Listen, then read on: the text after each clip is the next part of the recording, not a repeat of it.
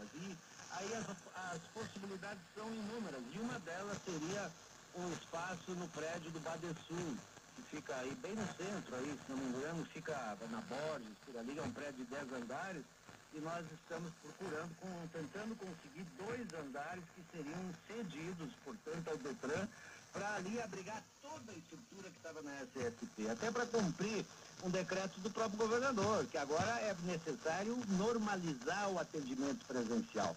Nós não tivemos nenhum prejuízo no atendimento presencial, porque esse trabalho feito em casa é um trabalho mais burocrático, de pareceres, é um trabalho feito na internet, não é aquele trabalho que faz o atendimento ao cidadão. Renovarmos o contrato de examinadores profissionais, provisórios,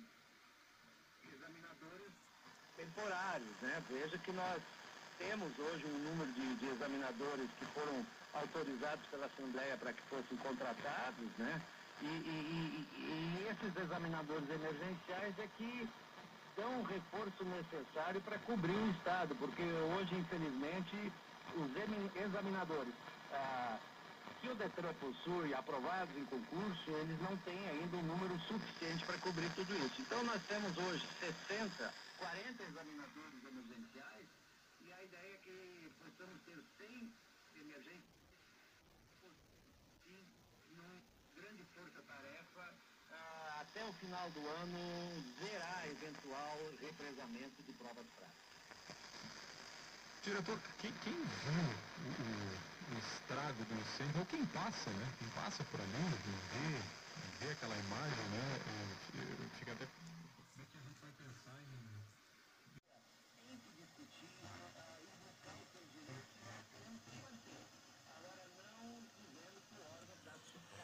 Isso não é verdade. Se eu estou seguindo ainda nessa ideia de, lutar com isso para a população, é, que alternativas que o planejamento do está estabelecendo para recuperar essas datas e prazos e períodos, é, provas práticas, por exemplo, algo a ser pensado no finais de semana? Como é que fica para quem tinha data marcada hoje? Como é que é o procedimento agora? É, nós estamos orientando as pessoas que tinham a prova prática para hoje a procurar o TFC da sua cidade para reagendar a data dessa prova sem custo extra nenhum. Nós já tínhamos, e vamos agilizar, mas já tínhamos isso programado, ah, algumas operações de então, se nós temos uma capacidade de 3 mil exames ao dia, 300 exames é 10%. Então, pelo interior, poucos civis, poucos exames não, não acabaram acontecendo. Ficou mais aqui nas proximidades da capital. Mas, de qualquer forma, nós entendemos que qualquer manifestação não pode prejudicar o cidadão. O cidadão não tem nada a ver com isso.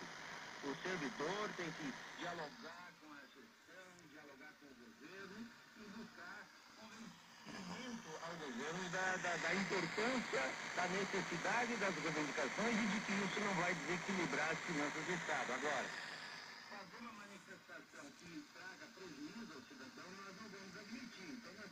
Na Borges, ali é um prédio de 10 andares, e nós estamos com, tentando conseguir dois andares que seriam cedidos, portanto, ao Detran, para ali abrigar toda a estrutura que estava na SSP, até para cumprir um decreto do próprio governador, que agora é necessário normalizar o atendimento presencial. Nós não tivemos nenhum prejuízo no atendimento presencial, porque esse trabalho feito em casa é um trabalho mais burocrático, de pareceres, é um trabalho feito na internet, não é aquele trabalho que faz o atendimento ao cidadão que vai procurar. Esse continua no Tudo Fácil e em outras estruturas que o Detran tem. Então,